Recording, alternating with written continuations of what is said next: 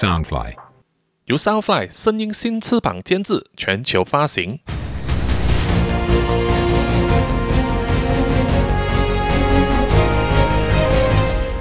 穿梭时空三千年，小说作者苏一平，监制杰克里，播主扎古叔叔。第二章，脱逃者。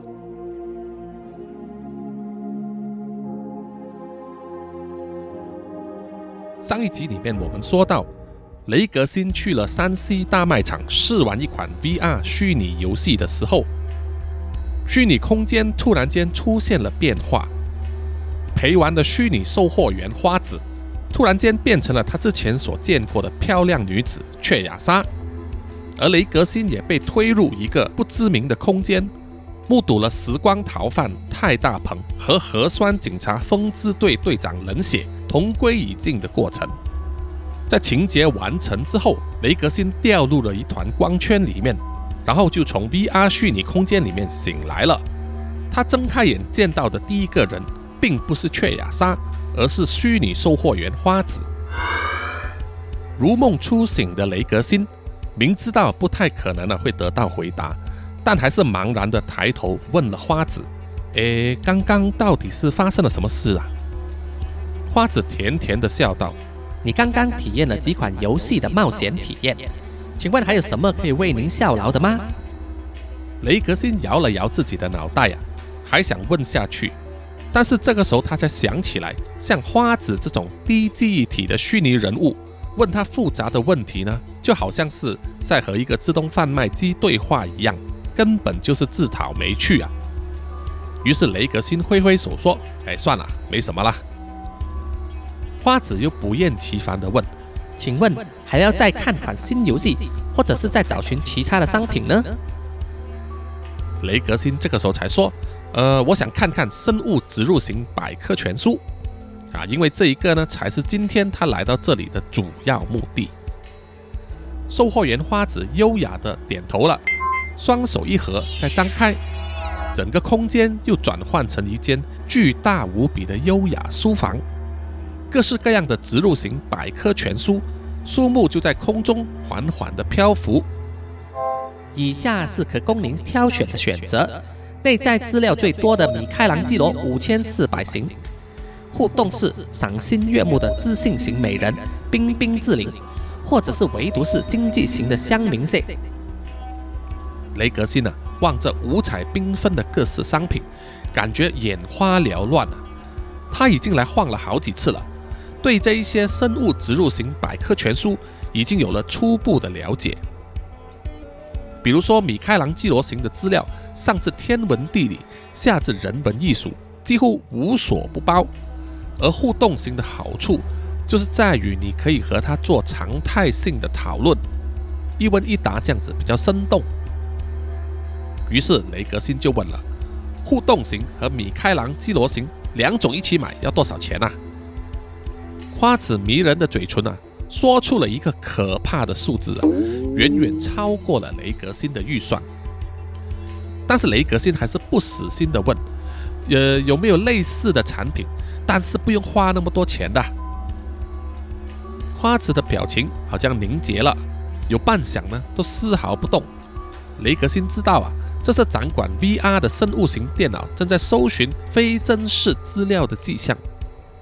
就好像在读取庞大的资料啊，所以整个人呢都静止不动了。等了一小段时间之后，雷格辛又觉得他的脖子上那个刺痛点又开始隐隐作痛了，就像是黑夜里面点亮了一小盏灯。他心想啊，大概又有事情要发生了吧。对于这种刺痛感已经开始熟悉的雷格辛。此刻的心情啊，反而有些雀跃，像是一个小孩子一样啊，屏住气息，想知道接下来又会发生什么奇怪的事情。果然，花子对他展开了笑容。他说：“有的，请稍后。”然后，花子的形象就渐渐的消退了，四周围的彩色环境也随着花子的消失，逐渐的变换，变成了单调的石洞地道。地道的有些地方还滴着水，发出空灵的水滴声，就好像进入了龙与地下城的世界。然后就是一把平板的声音说：“请跟我来。”脚步声在空旷的地道中响起，镜头呢是一个坐在地上的中年男人。坐吧，这个中年男人说。雷格辛从来没有看过，在卤肉山西大卖场里面有这种 VR 售货环境啊，但是他还是照他的说话坐了下来。我并不是虚拟的幻象，我是一个真人，叫我派洛特就行了。基本上，我是个卖盗版商品的走私者。派洛特的神情啊非常阴沉，说话的时候面无表情。他继续说。我知道你要寻找博学和互动的产品，但是又不想花太多钱，是吧？对于这种类型的口气啊，雷格辛觉得非常的不舒服，感觉上对方呢已经看穿了他的口袋并不深，但是雷格辛还是点点头承认了。派洛特又问了：“二手货你在乎吗？没有版权的货你在乎吗？”雷格辛摇摇头。但是也没有任何想买的意愿最后，派洛特拿出了一个小小的密封试管。原本呢，雷格辛准备起身离开的，却被中年人派洛特接下来的说法吸引了。这是核酸禁绝时期以前的产品，非常低成本，但是因为有核酸成分在里面，互动性非常高，可以和你做学术性的对谈。资料库的容量是米开朗基罗型的十九点八十一倍，缺点就是资料一旦植入就无法再取出了。雷克辛听了之后啊，忍不住深吸了一口气，感觉有一股挑战的气氛在他肚子里面啊升起来。这种梦幻一般的配备啊，就连市面上最好的产品也望尘莫及啊，有一股渴望的感觉。逐渐占据了他的脑海。要不要啊？考虑一下吧。派洛特说了一个价格，那是远低于雷格辛想要付出的低价。这个根本就是便宜大甩卖呀！雷格辛的心脏也不禁紧张地跳动了起来。他冲口而出说：“要，我要！我不会随便卖东西给你们这种白目的傻瓜。”我只和行家做生意的，派洛特冷冷地说：“但是你已经有核酸感应的体质了，所以我就破例跟你做做生意吧。”雷格辛晃了一下，想要说什么，却被派洛特无理地打断了。关于你发生过什么事，为什么会拥有核酸体质，那完全不关我的事情。我只是和你做生意。只是要赚你的钱，懂吗？其他的一概不用多说，我也没有兴趣知道。帕洛特打开了试管，将开口放在雷格星的脑门，里面的溶液啊，唰的一声就进入了他的表皮组织，很快就被雷格星额头上的皮肤吸收，不留下任何的痕迹。内藏的大约两亿九千万位元的资讯生物型百科全书。只花了不到十秒钟就安装完毕，直接进入了雷格辛的脑袋里面了。帕洛克说：“你现在体内装进的百科全书，它的名字就叫做牛顿。”走出了卤肉山西资讯大卖场的门口，人工太阳呢已经变成了柔美的月色，挂上了一副下弦月。而是周围呢都有人工合成的声音，模拟出夏夜的蝉声。雷格辛在二十四世纪西洛央大城市的街灯之下，捧着他刚买的那个百科全书所附送的三本厚厚的说明书啊，慢慢的走向附近的天网交通站，登上了天网交通系统地下的小车里面，在回家的途中。雷格辛根本无心去注意啊，夜色之下模拟的景观。就算他身前出现一个最美的美少女，他也没有心情去查看了。他现在整副心思都在手上的说明书里面。在那个年代，文字已经完全数码化了，全部都做成电子书，存在档案里面。而手上握着这几本充满了历史价值、难得一见的实体书，对雷格辛来说是一种全新的体验。他胡乱地撕开了第一本说明书的封套，迫不及待地就开始读第一章，书名叫做《启动须知》。按照说明书上的说法，核酸禁绝时期以前的百科全书用法和现代的百科全书规格非常的不同。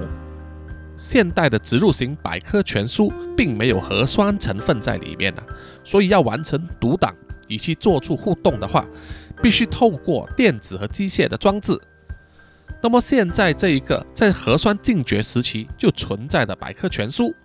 完全不需要借助外来的装置啊，所以它现在的使用方法等于回到了三百年前。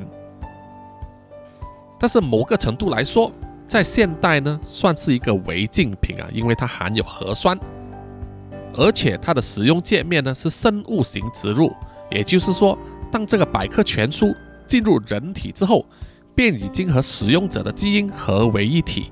所以啊，卖这套软体的派洛克才说。一旦使用了的话，就无法再取出了。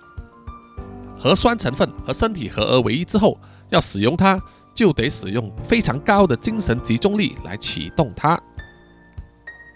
根据说明书上的指示说，如果要启动百科全书的话，就要冥想远方有一点白色的光点。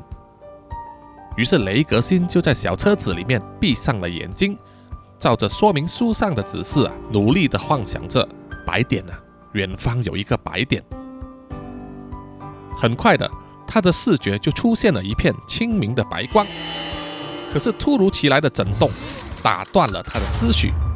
原来啊，天网已经回到了雷格辛所居住的公务员大厦门口。柔美的女声打断了他冥想的动作。核酸局，雷格辛，您的目的地已经到了。祝您有一个美好的夜晚，明天见。雷格辛拿起了厚厚的说明书，以最快的速度啊冲进了大门，登上了太阳能电梯，回到了自己的宿舍之中，把房门反锁掉，希望自己不再受到任何的干扰。然后呢，就把房间里面的光线逐渐转成了阅读的光度，然后就急急忙忙的把所有公式的记忆体啊往桌上一丢，脱下了自己的外套。就拿着牛顿的说明书往自己的睡房里面跑去啊，坐定在床上，迫不及待的再度闭上了眼睛，就像刚才一样啊，专心在冥想着那个远方的白点。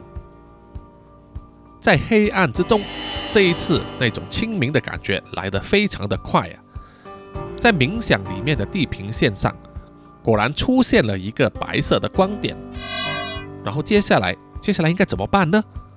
雷格辛呢，不禁笑起来，就是因为自己太过性急啊，只是看到说明书上说冥想远方的白点，就迫不及待的要去尝试了。等到白色光点真的出现了，反而不知道下一步应该做什么。就在这个时候，突然间一阵清晰的语音在耳边响起来了。那个声音说：“我是牛顿，请输入使用者名称。”雷格辛心想啊，如果要凭借集中精神力才能启动，输入的方式大概就和意念有关吧。因为急着想试呢，还是没有打开他手上的说明书。于是他在心里很用力的去想着“雷格辛”三个字。牛顿呢，并没有任何回答。过了一段时间，语音再度响起，说：“请输入使用者名称。”这表示说，上一次他的尝试失败了。雷格西呢，唯有将手边的说明书打开来翻阅，从目录上找到互动须知。原来啊，因为使用的顾客在集中力的程度方面有所不同，所以用意念沟通的方式其实并不稳定。所以这一套百科全书呢，采用的是语音的互动方式。于是雷格西呢，清清楚楚的。将自己的名字念了一次，雷格辛。果然，这一回啊，牛顿有了反应。雷格辛，你是本城市的新使用人，只要输入选项指令，牛顿将显示出本城市功能供您选择。如有任何疑问，请输入查询指令，牛顿将谢力为您解答。于是雷格辛呢，就向着空无一人的四周，饶有兴味地问：“牛顿，你有形象吗？”牛顿就回答：“牛顿的城市中有四十八万种形象及语调可供选择，您可以自由挑选。”雷格辛思索了一下，然后他就兴高采烈地说：“那么就给我丽莎吧。丽莎是二十世纪是著名的女团美女歌手。果然，不久之后，身材娇小可爱的美女歌手丽莎呢，就出现在投影之中，在雷格辛的房间里面呢，载歌载舞。牛顿说道：‘丽莎载入成功。’雷格辛就说。”哎，我不是要看丽莎唱歌跳舞，我是问你有没有任何形象能够像一个真人一样在我面前出现和我说话啊？牛顿有好一会没有出声，而丽莎的形象也渐渐的暗淡下去，房间又变得安静了。接着，牛顿以冷静的声音回答说：“搜寻失败，雷格新。牛顿没有形象互动功能。”也没有必要出现，但您仍然可以选择您想要的影像，只是无法互动。雷格星看了一会闪过的各种形象啊，有猫、狗、动物，各种人物形象，老头、小孩、女人等等，但都不是讨好的设计啊。看了很久之后，雷格星叹了一口气说：“好吧，那么给我选项。”接着。一阵柔和的蓝光出现了，空间之中投射出漂浮的云朵，颜色鲜明。每团云朵上都有各种选项的名称。到底接下来雷格辛会怎么样选择呢？他和牛顿之间的互动又会带来什么样的后果呢？好了，这一集的穿梭时空三千年呢，就暂时到此为止。希望各位听众呢，继续留守下一集。也希望各位听众呢，能够参加在 Facebook 上面的“穿梭三千年”公开社团，一起来讨论这部作品吧。也请大家呢关注 Soundfly 声音新翅膀的 Facebook、IG 等社交媒体账号啊，来获取最新的更新。谢谢各位听众的收听，我们下一集再见，拜拜。